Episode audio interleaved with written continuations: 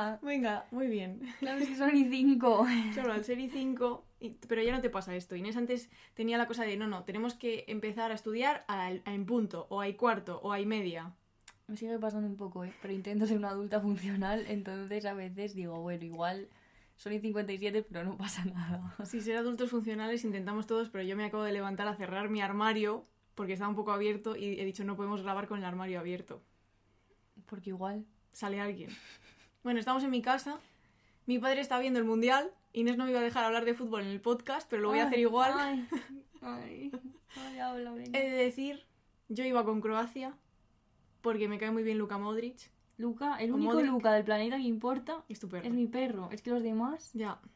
Bueno, pero Luka Modric un poco. no. Sí, porque es que es muy majo, porque lo sé, porque yo me pasé seis años en el Bernabéu sirviendo canapés y el primer año que estuve ahí coincidió que él estaba lesionado y es un tío muy majo y su familia también. Pero En plan, rico, Paula. Ya sé que es rico, ya sé que es rico, ya lo sé. Pero yo le daba botellas de agua y él me daba las gracias. Ah, mira, hostia, eh. No, pero de verdad, un 10. Es que me cae muy bien. Y, pero claro, ganó Argentina, que también en parte me alegro porque viva Argentina, ¿no? Mi Supongo. país. Tu país. En mi corazón. Pon un poco de acento. No sabe. Bueno. Pues ya llevamos una hora, o sea, una hora. un minuto y medio hablando de fútbol, Paula. Vale, que sí, ya se acaba. Ya nunca más. Pues era para la introducción, para el jiji jaja de la introducción. Porque ahora hay que el contar... guion, introducción, jiji jaja. No pone nada. ¿No? ¿Qué tenemos que contar? que has tenido una crisis. A ver, yo he tenido una crisis y la he superado, pero la crisis ha coincidido con que mis padres estaban de viaje y no he podido contar con ellos para la crisis solo cuando han vuelto. Y quería dar las gracias públicamente a Martín y a Camila, que son mis adultos de referencia, a quienes llamé en mi crisis y más o menos me la resolvieron. Pues mira. O sea, la resolví yo, pues una chica lista. Pero esa gente me ayudó y está bien. Además vamos a citar a Camila en este guion, entonces, pues, pues ¿sabes? Con más motivo. Siempre bien, Camila. Claro.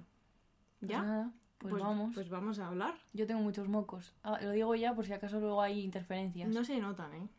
Me alegro.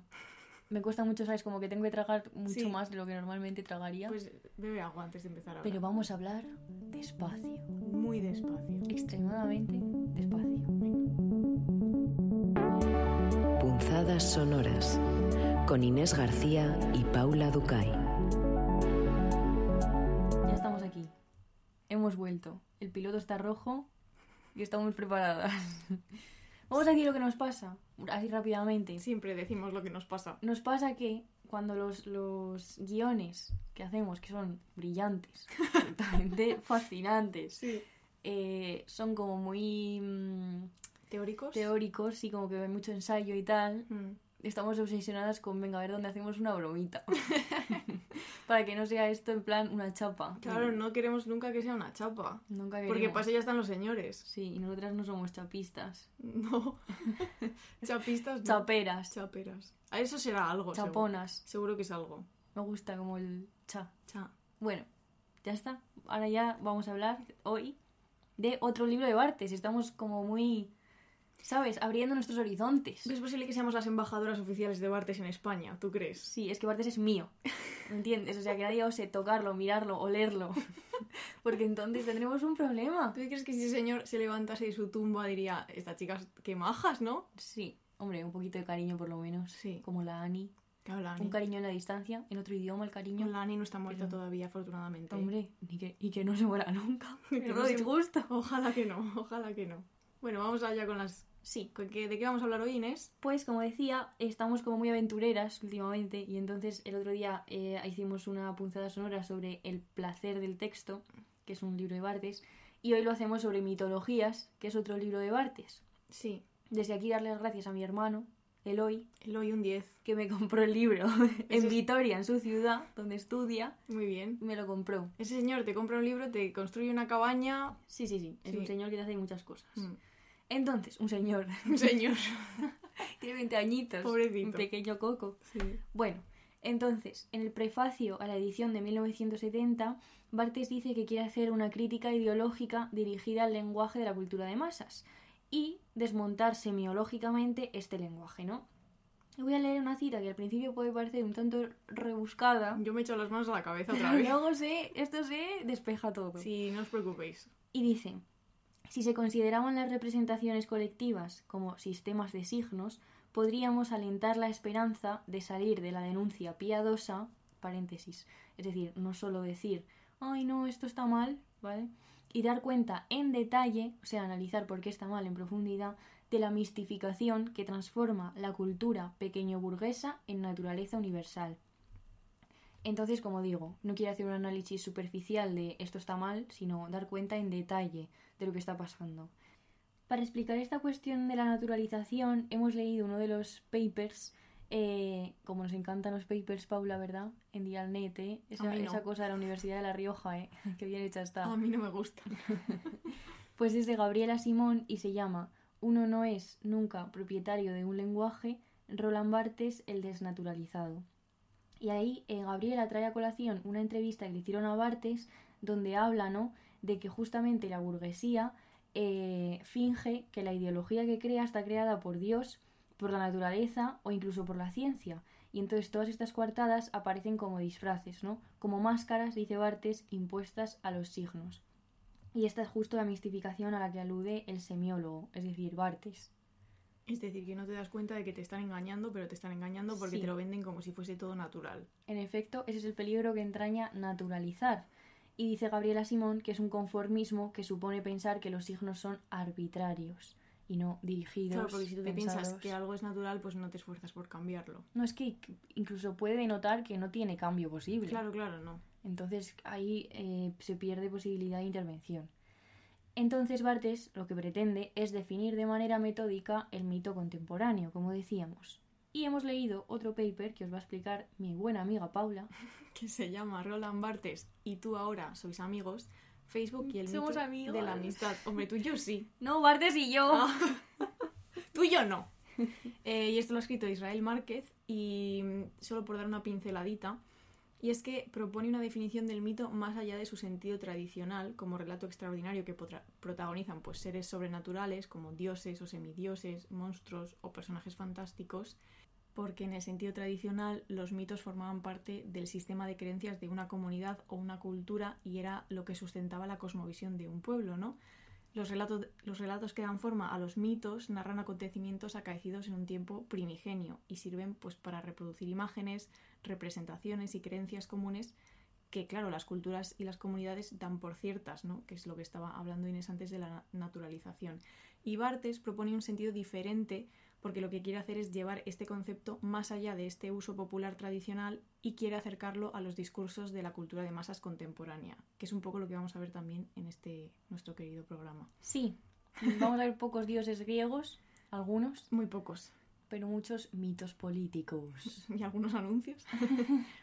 y entonces Bartes vio en el lenguaje de la cultura de masas la articulación de una nueva serie de mitos modernos y en la época actual, pues con la normalización de Internet, se está activando una nueva serie de mitos modernos. Y en, justo en el, el autor de este artículo que hemos mencionado se centra en el mito de la amistad en Facebook. Entonces, si queréis leerlo, pues lo Adelante. leéis. Está en Dialnet, como bien he dicho. Eso es. Entonces, en mitologías, Bartes se pregunta, ¿qué es un mito en la actualidad? Y dice, daré una primera respuesta muy simple que coincide perfectamente con su etimología. El mito es un habla. Un habla. Me gusta mucho esto, ¿eh? Un habla. Un habla. Entonces hemos reunido algunas de las características que va dando, ¿no? Aparte de ser un habla, constituye un sistema de comunicación, un mensaje, no podría ser objeto, un concepto o una idea, se trata de un modo de significación, de una forma, y no se define por el objeto de su mensaje, sino por la forma en que se lo profiere. Y pone un ejemplo que se ve muy claro, que es la diferencia entre un árbol, ¿no? Un árbol, pues es un árbol, y un árbol narrado por Minudruet, Que hemos que es una que era una escritora, Escritora francesa. francesa, pero también contemporánea de Bartes. Música, hacía, probablemente hiciese performances. Ah, mira, muy bien. Cuando ya es narrado por ella, el árbol está decorado, adaptado a un determinado consumo, investido de imágenes de un uso social, ¿no? Que se agrega a la pura materia que es el árbol en sí mismo. Entonces la mitología siempre tiene un fundamento histórico, es una habla elegida por la historia, como decíamos al principio, no surge de la naturaleza de las cosas. Es un mensaje que además no tiene por qué ser solo oral, puede estar formado de representaciones y escrituras distintas como un discurso escrito, una foto, un cine, una película. Un reportaje, deporte, espectáculos, publicidad, que nos vamos a centrar en ella luego, o sea que son distintos soportes para el habla mítica. Y el mito pertenece a una ciencia general que incluye la lingüística, que es la semiología. Queda mucho la chapa con la semiología. En todo el rato, todo el rato la semiología. No hemos metido en este en esta punzada sonora nada de significante, significado, doble Porque significante. nadie quiere escuchar eso. Porque claro, A ti te gusta, pero... a mí me gusta, pero claro, eh, contarlo aquí como que sea como, Es como- ameno. es como poco que- sexy. sí. Pero recomendamos un montón el libro y volveremos a él en otras ocasiones y quizá podemos traer alguna cosa así que se pueda explicar un poco bien. Sí.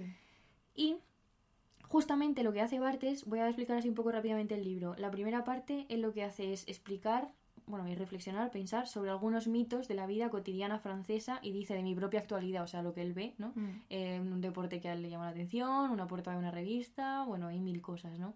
Una guía turística. eh, y luego al final hay un cachito que es así como más ensayo sobre el mito hoy, que ahí está toda la parte como teórica, que él dice que la ha puesto al final porque ya condensa lo que se ha dicho a través de los ejemplos de las mitologías eh, que está la mayor parte del libro. Y hoy solo vamos a tratar una de ellas, una de las mitologías que la vamos a contar un poquito más adelante. Y ahora Paula va a leer una cita de Bartes. Sí, sí, sí, sí soy. Dice Bartes, toda Francia está anegada en esta ideología anónima. Nuestra prensa, nuestro cine, nuestro teatro, nuestra literatura de gran tiraje, nuestros ceremoniales, nuestra justicia, nuestra diplomacia, nuestras conversaciones, la temperatura que hace, el crimen que se juzga, el casamiento que nos conmueve, la cocina que se sueña tener, la ropa que se lleva, todo en nuestra vida cotidiana es tributario de la representación que la burguesía se hace y nos hace de las relaciones del hombre y el mundo. Y claro, una de las formas de hacer que todo esto suceda, todo esto que acaba de decir Bartes, esta lista de cosas, es la publicidad. Porque la publicidad tiene pues como una acción naturalizante que hace ver como algo natural es el significado cultural agregado al objeto como si fuese algo inherente, o sea, como si fuese parte de su esencia, cuando realmente pues no tendría que ser así. Y entonces hemos leído un libro que se llama The Hidden Persuaders. Muy bien, Paula, muy bien pronunciado. Bueno, De Hidden Persuaders. sí, como De los- Vance Bacard. sí, Ah. Vance Packard, sí, una vaca. De Vance Packard, que serían como los persuasores ocultos. Y este libro habla de cómo los ejecutivos norteamericanos de Madison Avenue utilizaron ciertos estereotipos o emociones para crear necesidades en el gran público americano. Esto, por supuesto, está relacionado con Mad Men, pero yo ya es que me da hasta vergüenza hablar de Mad Men aquí porque, porque no se puede todo el rato. Pero bueno, eh, por si este es el primer episodio que escucha alguien, Mad Men es mi serie favorita, la he visto cinco veces y la recomiendo mucho. Y habla preci- precisamente, pues eso, de los, los mm, ejecutivos de publicidad en los años 60 en Nueva York. Y en este libro de Vance Packard eh, encontramos un recorrido por las técnicas que empleaban los departamentos de investigación de mercado de las agencias de publicidad en la segunda mitad del siglo XX.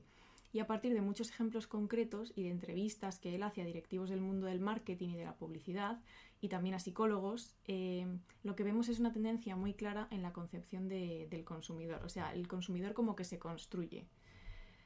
Y también encontramos pues cambios en la manera de aproximarse a una campaña. Lo que vemos es que surge lo irracional, el subconsciente y por supuesto lo emocional como elementos claves de la comprensión del acto de consumir. O sea que surgen una serie como de mitos emocionales y de figuras que podríamos decir que son como mitos modernos y que responden a ocho necesidades ocultas que Packard identifica, aquí solo vamos a contar un par de ellas.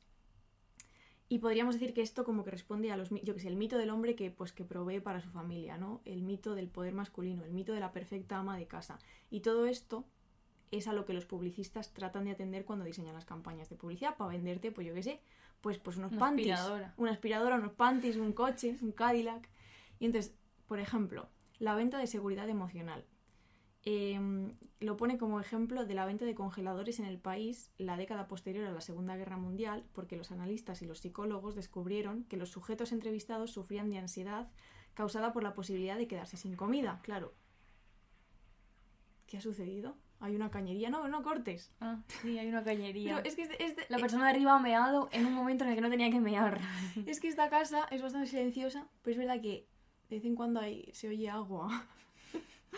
Bueno, entonces, lo, em, lo que se descubre es que la peñita, después de la Segunda Guerra Mundial, decía, pues claro, no me quiero quedar sin comida. Y eso que estaban en Estados Unidos, ¿eh?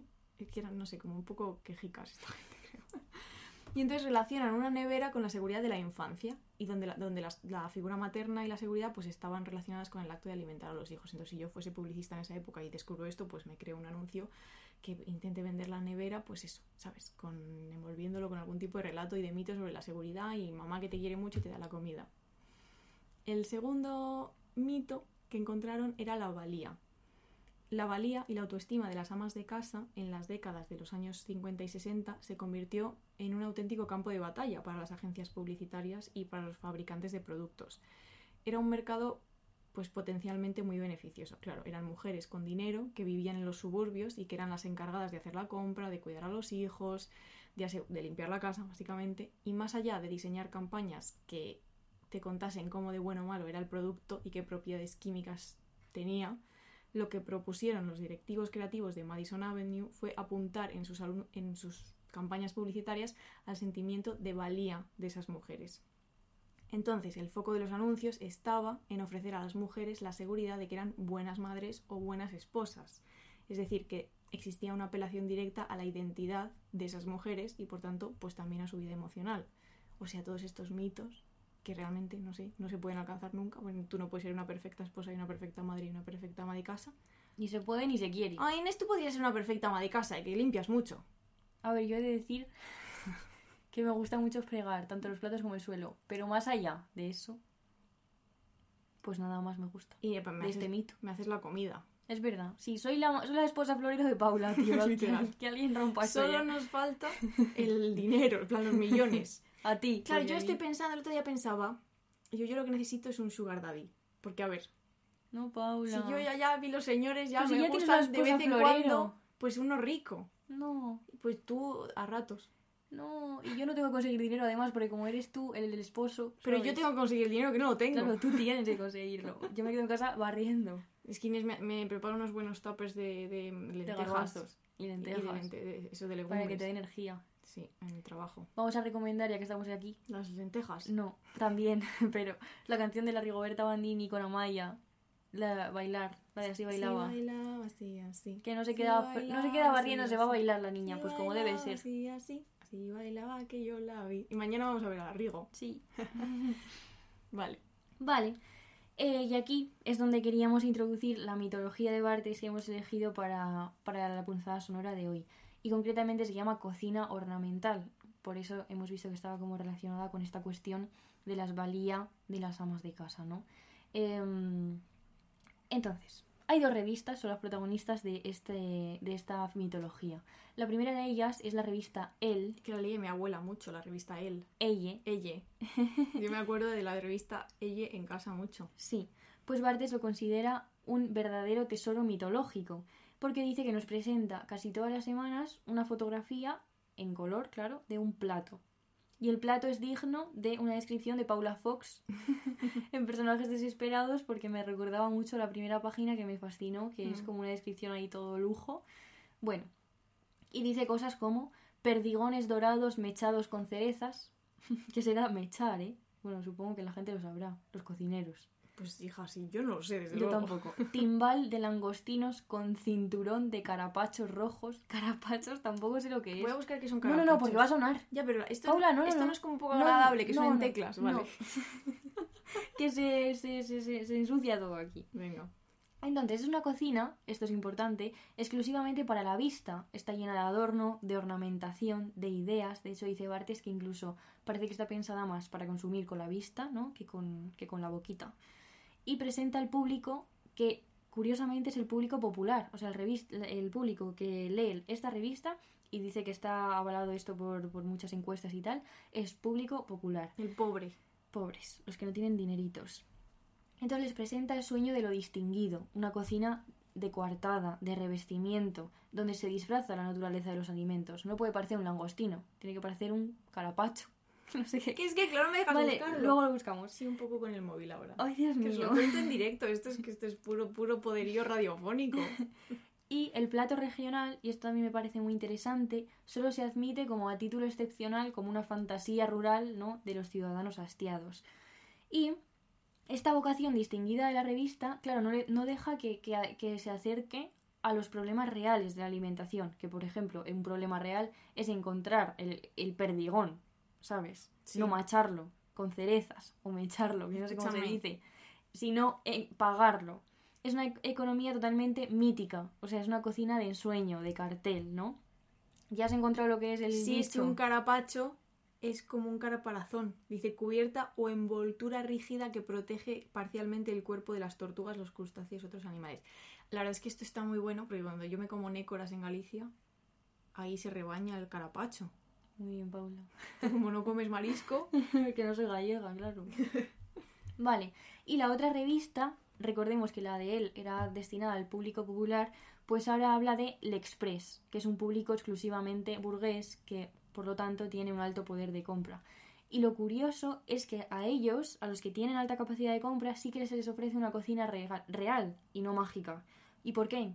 Pues porque como tienen dinero pueden preparar los platos de verdad. No, no necesitan que sea una comida que se consume a través de los ojos, sino que de verdad pueden prepararla. Ellas no seguramente, las criadas. hombre, claro. Pero bueno, se puede preparar, ¿no? En esa casa. Mm.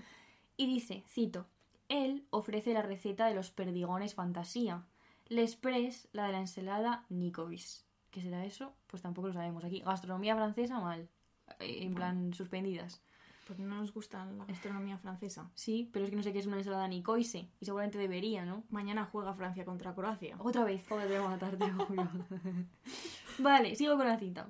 El público de él solo tiene derecho a la fábula.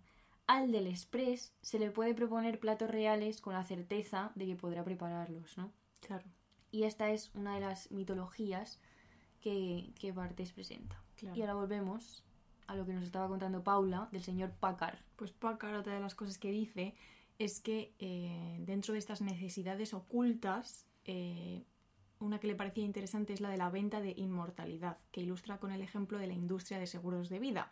Y las aseguradoras se preguntaban cómo publicitar sus seguros sin enfatizar constantemente la muerte de su propio cliente. Y aquí me ha pasado una cosa, que es que he cogido la cita en inglés, la he plantado, porque la tenía ya guardada y no la he traducido, pero os lo cuento. Eh, y es que descubrieron que los hombres que compraban seguros de vida, eh, claro, tú no quieres hacer un anuncio todo el rato con la muerte, porque Don Draper en Mad Men ya hace estas cosas y, y te terminan echando de la empresa por hacer anuncios con la muerte, pues eso no se hace, chicos. Y entonces descubrieron que los hombres eh, lo que querían era, o sea, lo que les gustaba de comprar un seguro de vida es, que es el saber que tendrían, que podrían dominar y controlar a sus familias incluso después de muertos Ah, mira. y guiar la educación de sus hijos con el dinerito, aunque tú estés ya fallecido, ¿sabes? Sigues tocando el Lo- coño. eh, Sigues tocando el Desde coño. bajo tierra. Efectivamente, cuando ya estás muerto. Es muy fuerte esto. Pues sí. Y ahora, ay, estoy como nerviosa porque me gusta mucho Casirer. Vamos a hablar de un señor que está muerto. por otra Ernst. parte. ¿Te acuerdas cuando tuvimos esta fase en la que Sí, Eh, yo era dos Heidegger y, y tú yo eras. Cassirer? Y yo porque era Heidegger. porque eras pasional. Porque el... Sí, súper pasional, una cosa aquí. Ya no era yo, no era yo Heidegger y tú Casirer. Es verdad, yo Claro, tía. Cassirer, tú yo, era, yo era nazi. Tú eras nazi. Tú kantiana. Hostia, pues. bueno, es que No sé qué es peor. un poco de contexto a esta conversación para nuestras queridas oyentes. Sí. Eh, yo preparé un texto para una asignatura que era sobre Casirer para E. Punto. No os hacéis violar. El punto te queremos. Em, y entonces estaba esta contraposición que también aparece en la montaña mágica. Bueno, es que sería esto sería capaz creo de hacer la exposición de ese libro. Sí, Pero no lo voy a serías hacer. capaz. Pero No, no, no lo voy a hacer. Yo me, se me ha olvidado que estudié filosofía de toda la carrera y Inés sería capaz de hacer la exposición entera. Porque las preparaba mucho. Bueno, Sí. y el caso, que, que estaba esta oposición, ¿no? Entre Heidegger y, y Cassirer. Eh, uno nace y el otro no. Y otras cosas. Otras cosas, sí. Y, y también estudiamos, en este caso con otro profesor, este, este- esto lo estudiamos con Ramón del Buey. O pues una persona también maravillosa Muy que bien, nos ese enseña un profesor montón. también, sí. doctorando. Los doctorandos, la verdad, en general, Un 10. muy, muy buenos profesores, no Sí. como los dinosaurios, Sí. que peor, Dilo reina. peor. Y estudiamos un, un trocito de un texto que se llama El mito del Estado, que es de Cassirer. Y concretamente nos hemos centrado en un apartadito del, del libro, aunque lo recomendamos un montón, a mí es un libro, la verdad, me encanta, que se llama La técnica de los mitos políticos modernos. Y habla un poco de... se basa en el periodo que sigue la Primera Guerra Mundial para introducir el tema, ¿no? Porque en este periodo las naciones que habían participado en la guerra tenían muchas dificultades, pues obviamente había conflictos internacionales, sociales, humanos, en fin, muchos conflictos. Y en Alemania particularmente el problema, dice Cassirer, estaba más agudizado porque se habían intentado algunas transacciones diplomáticas, medidas legislativas, pero no funcionaba. Y entonces había inflación, desempleo, todo cosas malas. Ahora Eh, también. Sistema social y económico también eh, un poco muñeco, en plan todo, pues eso. Y entonces dice Casirer, este era el suelo apropiado para que en él crecieran y se nutrieran abundantemente los mitos políticos, que es de lo que vamos a hablar a través de Casirer, de los mitos políticos. Y eh, lo que él quería hacer, esta oposición ¿no? entre Alemania y las sociedades primitivas. ¿Qué pasaba en las sociedades primitivas? Que cuando hay una situación complicada surgen los mitos. Igual que hemos dicho ahora mismo que en Alemania en ese momento había una situación complicada y era el suelo propicio para aparecer ¿no? los mitos políticos. Y dice Casirer que no operan siempre de la misma manera, sino las situaciones insólitas y peligrosas los atraen o hacen que aparezcan.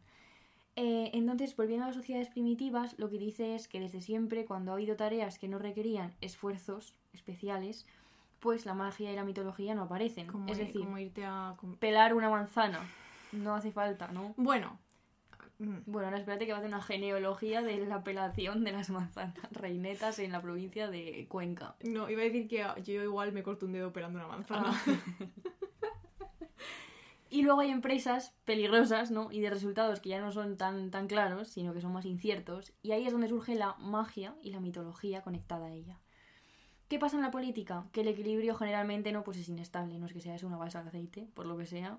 Entonces dice Casirer, en política se vive siempre sobre un volcán. Y en los momentos que este volcán erupciona...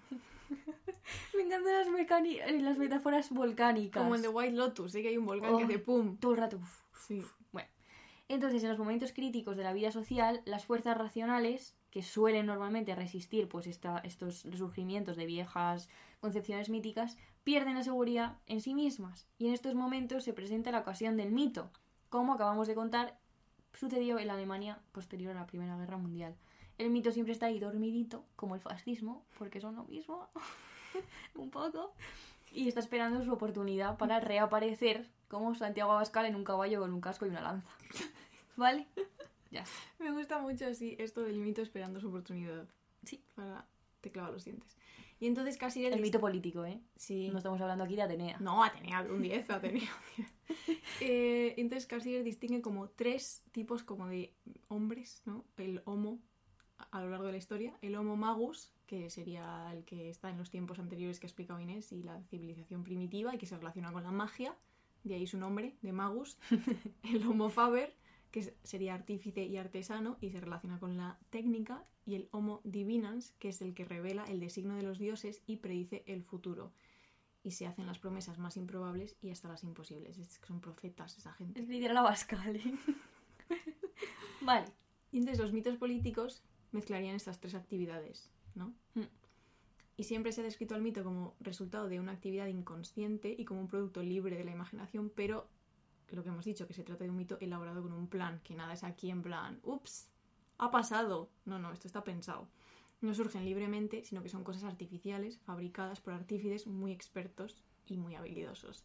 Y en el siglo XX es el momento en el que se desarrolla una nueva técnica del mito, porque es como que se pueden fabricar igual que cualquier otra arma moderna, ¿no?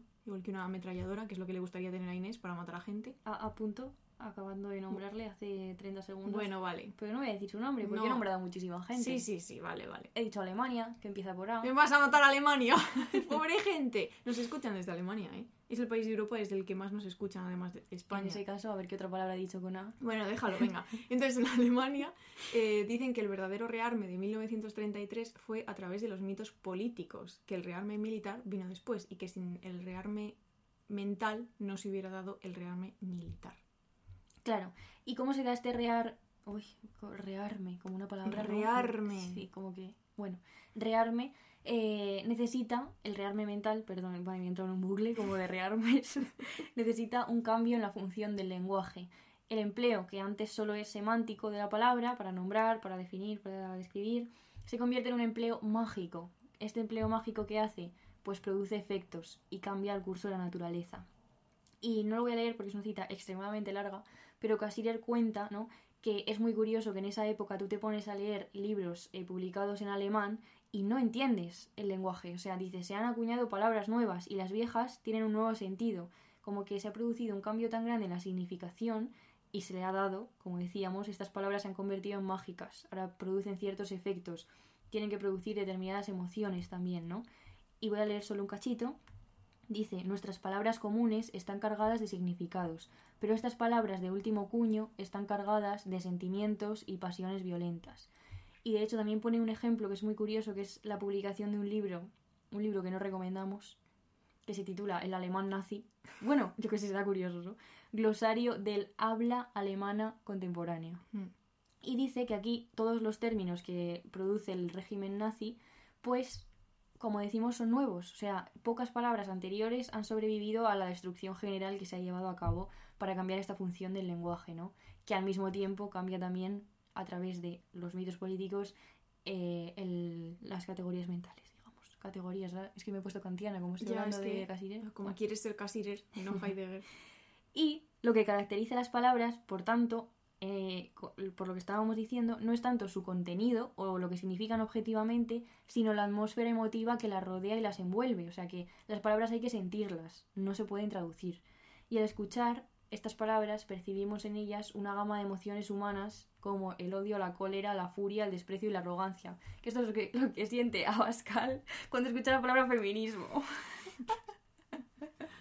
Ay, Bueno, favor. Paula, escúchame. Sí, Voy a contar una cosa. Esto, esto lo de las palabras y es, es, es importantísimo. sí. ¿Tú te acuerdas que estuvimos en una... Bueno, yo no sé si tú estabas. Éramos amigas en ese momento.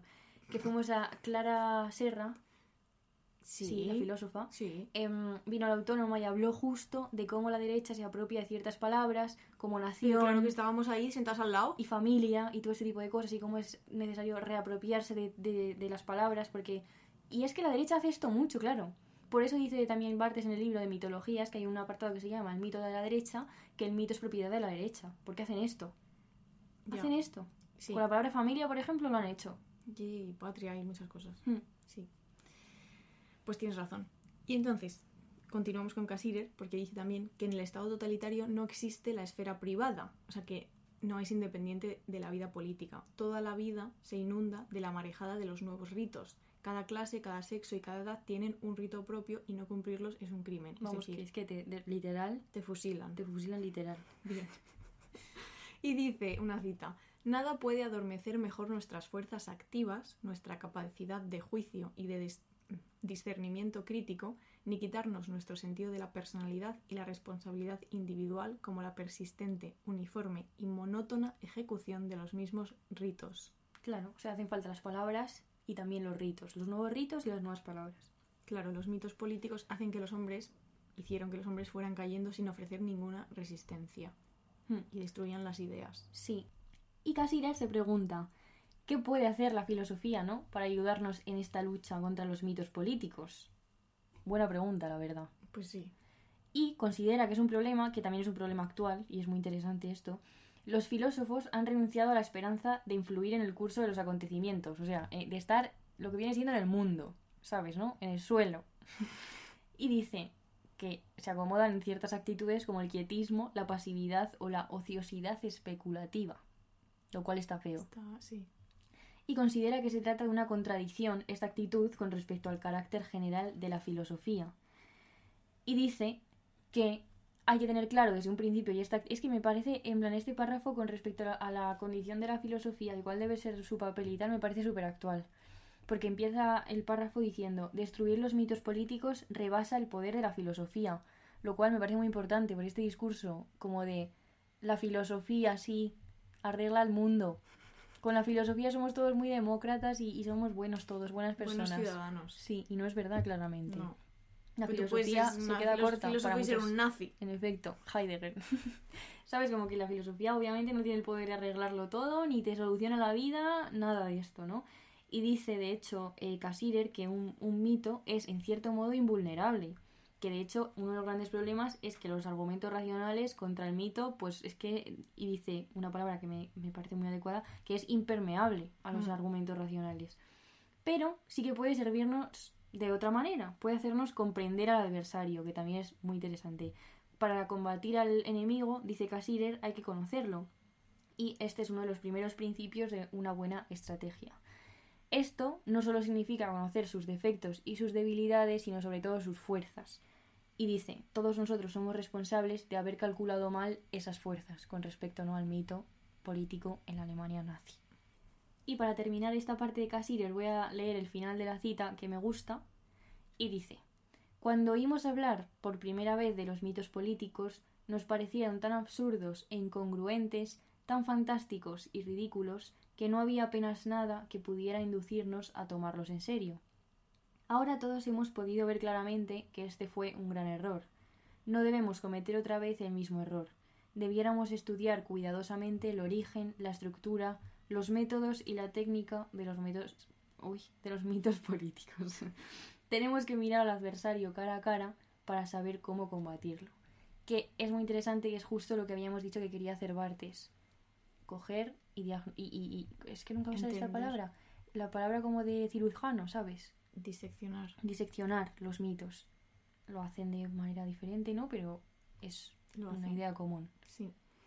Y ahora íbamos a hablar un poquito de mitología griega eh, y vamos a entrar en tema citando a don Calaso, don Roberto Calaso, en su gran libro Las bodas de Cadmo y Armonía, que está en anagrama, que dice, Llevamos siglos hablando de los mitos griegos como si fueran algo que debe reencontrarse, despertarse. A decir verdad, son esas fábulas que siguen confiando en despertarnos y ser vistas como un árbol delante de los ojos que vuelven a abrirse. Retomamos lo del árbol, ¿eh? que lo ha dicho Bartes al principio, ese señor. Y queríamos recomendaros una novela que se llama Todo arde y que es de Nuria Barrios, está publicada en Alfaguara y ahora también está en Bolsillo desde hace poquito, y es una novela que se publicó en pandemia y que es una de esas joyitas que, pues bueno, se perdieron un poco en la vorágine de 2020 y que ahora precisamente que andamos como con listas de qué regalar en Navidad eh, y se publican las listas de los grandes medios, que por cierto siempre son los libros de siempre, con la gente de siempre, bastante poco originales, eh, Todo Arde es un buen regalo de Navidad para la gente eh, a la que le gusta leer. Y es curioso, y lo hemos traído a colación aquí, porque Nuria construye la historia, una historia muy actual, a partir del mito de Orfeo y Eurídice. Inés va a leer Apolodoro, cómo explica Apolodoro en su biblioteca mitológica el mito de Orfeo y Eurídice. He leído hoy muchísimo, ¿eh? Sí. Esto está siendo absolutamente desproporcionado. ¿Lo leo o lo cuento? No, bueno, lo que quieras. Lo leo. Venga. Orfeo, cultivador del canto al son de la cítara, con el que conmovía a las rocas y a los árboles. Cuando murió su esposa Eurídice, Eurídice, en realidad creo. Es que esto lo estudié yo en una ópera, en música. Bueno, víctima de la Vaya gesto, perdón. bueno, pues voy a pronunciar bien un momento, chavales. Y nos ha hecho un gesto como de superioridad. Es que unos superior. gestos y unos ruidos de repente que digo, pero ¿por qué esta persona está haciendo esto? Yo, bueno. Víctima de la mordedura de una serpiente, descendió al Hades con la intención de hacerla volver y logró persuadir a Plutón de que la enviara arriba. O sea, el señor toca una flauta, la esposa muere y se va abajo. Sí. Y el otro, pues a ver lo que hace. Sí. Este se comprometió a hacerlo a condición de que Orfeo, durante el camino, no volviera la cabeza hasta que estuviera en su casa. Pero él, por desconfianza, se volvió y contempló a su esposa, que de nuevo tuvo que volver abajo. Inés, ¿tú bajarías a Hades a buscarme? Yo sí, Paula. Tardado demasiado en responder. No, sí, sí. Es que estaba diciendo, hará calor ahí. Pero bueno, es que odio el calor. Bueno, ya hablaremos de esto después. Eh, y entonces ahora queríamos traer a Nuria Barrios, que es la autora de este libro, de esta novela, Todo Arde, para que nos cuente un poco pues, de qué va la novela y cómo ha utilizado el mito para escribirla. Todo Arde narra la historia de Lolo, un chico de 16 años que entra una noche en un poblado chabolista de venta de droga para rescatar a Lena, su hermana mayor que está enganchada. Es una historia aparentemente sencilla, pero el robo de un perro complicará todo y hará que el viaje del chico se transforme en una odisea, que es al mismo tiempo un relato de aventuras, un descenso a los infiernos con ritmo de thriller, un viaje iniciático y una historia de amor. El hecho de que toda la novela transcurra en unas horas, desde la puesta del sol hasta la primera luz del día, da una urgencia a la historia que acentúa la tensión y el suspense. Todo arde posee un aire realista que impacta, pero ese realismo es en realidad una ilusión. Yo he cuidado que fuesen verosímiles el lenguaje, la descripción de los personajes y las rutinas de los drogadictos. Para lograr eso acudí a la Cañada Real, un poblado chabolista que está a 14 kilómetros de la Puerta del Sol y que hasta hace poco era el mayor hipermercado de droga de Europa. Conocí a una familia que vende allí y me abrió las puertas de su fumadero. Seleccioné detalles muy concretos y con la ayuda de la noche, que difumina todas las referencias visuales y trastoca el sentido del tiempo, desdibujé todo el resto en un escenario onírico, casi febril. Y para eso fueron de gran ayuda las lecturas sobre el infierno en la literatura clásica, la Odisea, la Divina Comedia y sobre todo la historia de Orfeo y Eurídice. Hay muchos guiños a esas lecturas en la novela. El poblado es una copia actualizada del Hades, el lugar a donde iban los muertos en la mitología griega. La historia del chico que acude al poblado gitano en busca de su hermana Yonki es paralela a la de Orfeo, que baja al inframundo para recuperar a su Eurídice y devolverla al mundo de los vivos. Las cundas, esos coches donde viajan los drogadictos, recuerdan a las barcas que cruzaban la laguna Estigia para llevar a los muertos. Está Caronte, hay un gitano que juega el papel de Tiresias, el adivino ciego. Sobre ese escenario onírico, casi febril, como decía antes, construí mi fábula, una novela que no solo narra la historia concreta de Lolo y de Elena, sino que como todas las historias míticas, habla de todos nosotros.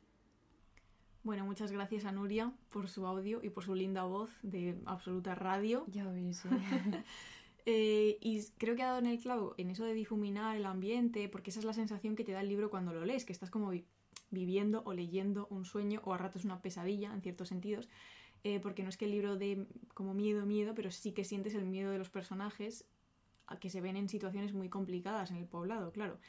Em, y además es interesante el libro, creo, porque es una ventana a una parte de la sociedad en la que apenas pensamos, ¿no? Es un libro que coge un mito clásico para escribir una historia que se desarrolla en los márgenes, más márgenes de la sociedad. Sí, y de hecho el libro de Nuria narra una catábasis. Me gusta mucho. Es una palabraza, ¿eh? Sí. un descenso, esta vez a un tipo de infierno particular, pero en la literatura clásica pues existen otros muchos descensos y preparando algunos temas para cierto club de lectura de cierto Ulises. Es decir, mi club de lectura del Ulises. Y yo no he, no he podido ir ni una sola vez, te das cuenta, ¿eh? Sí. Pero en plan, porque no he estado aquí. No, no. Ni una sola vez yo he estado en esa comunidad autónoma de las estrellitas blancas sobre suelo rojo. Y, y, no, es una pena. Pero he de decir que, o sea, lo hemos. íbamos a hacer una sesión ahora en diciembre y la hemos pospuesto a enero, porque, claro, a nadie le da tiempo a leerse ese libro en fechas navideñas, entonces Inés, pues igual puedes reengancharte. Sí, seguramente. Ahora de repente medio Ulises. Si te lees la mitad del Ulises para Navidades. y Camila, Paz, un hada. Un hada, literal un hada. Una persona listísima. Pues nos contaba que Joseph Campbell, que es un mitólogo estadounidense del siglo XX, denomina la idea del descenso a los infiernos como un mitema, que es un elemento estable dentro de las mitologías del mundo y los grandes héroes de la literatura descienden a los infiernos para conversar con los muertos, como Orfeo y Eurídice. Eso es. Porque se entiende que estos tienen un conocimiento que es valioso o que los vivos pues no poseen. La más conocida es la de Odiseo o Ulises, que en el libro 11 de la Odisea encuentra el camino al Hades y habla con distintos personajes, entre ellos pues su madre, la que la vio nacer, Anticlea. Sí, que es un hecho que va a promover el regreso de Ulises a Ítaca. Y también tenemos el caso de Eneas en la literatura romana, que desciende a los infiernos en el, libro 6 de la Eneida. Que ya hemos decidido que si os lo leéis vosotras. Sí, sí, mejor. y entonces voy a citar a Camila en esto que nos preparó, que dice, en estos ejemplos predomina la idea de catarsis individual o grupal y la idea de búsqueda se asocia desde antiguo a la de viaje como metáfora principal de la vida. También podríamos decir que una catábasis es un viaje al fondo de las cosas, un querer llegar a las últimas consecuencias de un tema. Así lo recoge la retórica, donde uno se acerca a la centralidad de una cuestión en un movimiento de descenso a través de diferentes ideas. Hablamos de bajar al detalle, por ejemplo. Supongo que ahondar en los temas nunca nos puede dejar indiferentes como tampoco lo puede hacer el descenso a los infiernos. Y esto que dice Camila está muy bien porque puede casar un poco con lo que decía Bartes y con lo que hemos hablado de desnaturalización de los mitos que nos rodean, porque sería un poco como bajar al detalle y desmembrarlos y diseccionarlos, como ha dicho antes Inés, y eso pues nunca nos puede dejar indiferentes efectivamente. En general hay que hacer esto con todo. Es que la palabra diseccionar, que encima nunca me sale, siempre me sale el gesto de como así. Sí, el gesto ¿sabes? así. Con el, con el, parecía el gesto de pedir la cuenta. Sí. que hago yo mucho. Eh, hay que hacerlo en general. Tú ya sabes que yo siempre abogo por preparar las cosas, en plan por, por ¿sabes, no? Cachos. Sí, Y y, por, y por preparar las cosas, por no fingir que sabes hacer una cosa Ah, y bueno. luego no lo has preparado. Pues por supuesto. Yo, para estar tranquila, tengo que estar preparada. Sí, pues prepárate. Qué mala. Esto se entenderá se posteriormente. vienen cositas. en algún momento. Si vienen cositas y yo voy a tener que ir a cagar al baño, porque claro, cada vez que pienso en que se vienen cositas, pues bueno, se entra un, un- un- una bomba estomacal. Estamos cagando mucho, ¿eh? Sí, Esto que lo sepa la persona que ha provocado esta caca, por favor. Paula. Perdón, perdón. Perdón. De repente eran los señores que dijeron del otro que era sesudo, este, madre mía, de repente, De ¿no? repente caca. De Odisea y Eneida, Ítaca, de repente, bueno, en fin. Vale. ¿Y qué pasa? ¿Qué tal? Que Ya para está, ¿no? terminar queríamos hablar de algunos de nuestros infiernos particulares. Ah, es verdad, de nuestras catábasis. Sí, pero un poco en clave cómica. Porque yo le pregunto a Inés, ¿sabes esto cuando, cuando se dice, madre mía, esta es mi idea del infierno? Bueno, pues mi idea del infierno es que me propongan jugar a la botella. Al juego de la botella. Y al yo nunca. Claro, me Por- hace gracia lo de la botella. Lo del yo nunca lo comparto, porque es lo peor que le puede pasar a una persona. Sí. Eh, pero lo de la botella... No, pero es lo mismo, tienes que decir la verdad delante de un grupo de No, gente. en la botella tienes que comer boca, Paula. No, pero no es lo de Bueno, que- verás aquí diferencias autonómicas. la botella te sientas en círculo. Es verdad, tienes razón. gira. Tienes razón. ¿Y entonces en qué y si te pensando? toca pico, yo jugaba, si te toca pico y si te toca como cinco veces con la misma persona, como que ya, ¿sabes? Hay que Que ya te vas de ahí. mantener un cierto contacto más duradero. Pero, pero, ¿y entonces a qué estoy jugando yo? ¿A qué estoy Tú pensando lo yo? de verdad o, me- o prueba. Vale, pues, pues es que eso también se, se ju- jugaba dándole a una botella. O sea, es verdad que lo de los besitos era lo de la botella, pero para elegir quién entonces lo de la respondía- botella de besos, ¿te gusta o no? No. Vale, ¿Tú qué te crees esto? ¿Qué es esto? No, por favor. No, no, no, no. Tendría yo que escoger muy bien a las personas que están en el círculo, ¿sabes? Claro, en plan, yo, Timothée Chalamet, el burro primero, para que no se espante. o Claro. así, El burro delante para que no se espante. Y ya está los dos. Sí, claro, sí. Y solo un círculo con vosotros dos. Sí. Vale, no. Yo esto de... es- Vamos a ver. Esto, estas cosas de que tienes que contar la verdad delante de un grupo de personas y tus intimidades. eh, porque sí, porque es un juego... Bueno, en general los juegos no me gustan. Cuando era una... ¿El dominó? No, no. o sea, cuando en una fiesta la gente, bueno, jugamos a las cartas, yo, bueno, ya me voy a mi casa, chavales. Ya ves, ¿eh? esto, sí, modo pueblo, mucho. Se No, claro, claro, esto es un horror. Muchos juegos. Sí, sí, sí. De beber, además. Bueno, tú y yo este verano estuvimos en una verbena, en Bueno, un grupo, eh, sentadas en un grupo de gente que estaban jugando a un Sí. juego parecido a este. No, lo estaban jugando literal a la, al yo nunca. No, pero tenía, eh, tenía como un. Bueno, este podcast va a ser de una hora, pero tenía como un, Sí, sí, tenía un matiz. un mecanismo que no, yo no entendía muy bien, pero bueno, que era esencialmente contar. Tú oías las preguntas y eso era Bueno, eso era todas las mismas pura preguntas. misoginia, ¿eh? No, no, todo, todo, todo fatal. Bueno. Eh, pues a mí, pues no sé. Algunos, solo algunos. El Vale. verano y el invierno. Para mí el verano es un infierno. Para mí el invierno es un infierno. Porque estás mal de la cabeza. Porque hace frío. A mí me parece un infierno no ser un concepto en mí misma, ¿me entiendes? Tener un cuerpo, sudar. Este, estos asuntos, la verdad, me parecen innecesarios absolutamente. Los textos con subordinadas infinitas nos parecen Esto un también es infierno un también. infierno. Sí. Y nada, y el trabajo. ya está. Con esto está bien, suficiente. Venga, suficiente.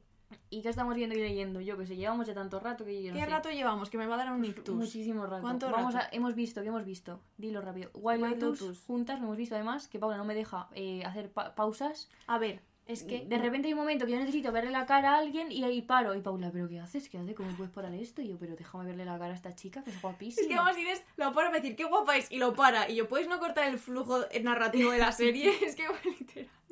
Yo necesito, y a veces vuelvo para atrás para volver a ver una escena. Bueno, Paula es una psicópata. No, porque las cosas hay que verlas bien. bueno, vimos, vimos, escucha, vimos Arquitectura Emocional, ¡Oh! que es el corto de De Elías. que yo no sé si hemos hablado de esto, pero si hemos hablado, pues lo volvemos Sí. a hablar. A ver si gana un Goya. Me gustó muchísimo. Que nos lo mandó María Herrera, que es la productora del corto, una de las productoras, y nos gustó mucho. Una barbaridad. Es muy bonito. Pero muy bonito. Arquitectura emocional. Que está, creo que en enero va a estar en Movistar. Así que lo vais a ver. Pues sí, la verdad que lo recomendamos un montón. ¿Qué ¿Y más? qué más? Nada, pues, De autodefensa hemos visto, pero no lo hemos mitad, acabado. hemos visto con lo cual no vamos a emitir juicios de valor. no. Em, y ya está, mira, es que ya está. Y leyendo, pues muchas cosas. Estamos aquí leyendo. Estamos preparando el taller literario de Annie Ernaux, que se viene Claro. en enero, si queréis venir. Sí, de hecho, esta semana hemos tenido el club de los armarios vacíos. Y ha ido muy bien con la gente. Medicis. Muy maja. La verdad, esos clubs, yo llego allí mal y salgo siempre bien. O sea, esto Eso es así tal cual. Es que es como pasar por un lavacoches de la gasolinera. Literal. Me pasan los bolos esos de, con Sí. pelo azul Esas cosas de Y- colores en forma de palabras y... y ya está. Y, y yo tengo más mocos, hermano, que, que ya no puedo más. Bueno, pues hablar. vamos a cortar este podcast porque sí tiene que sonarse los mocos. Bueno, Nos vemos, escuchamos pronto. un besito, ¿no? Sí. La botella.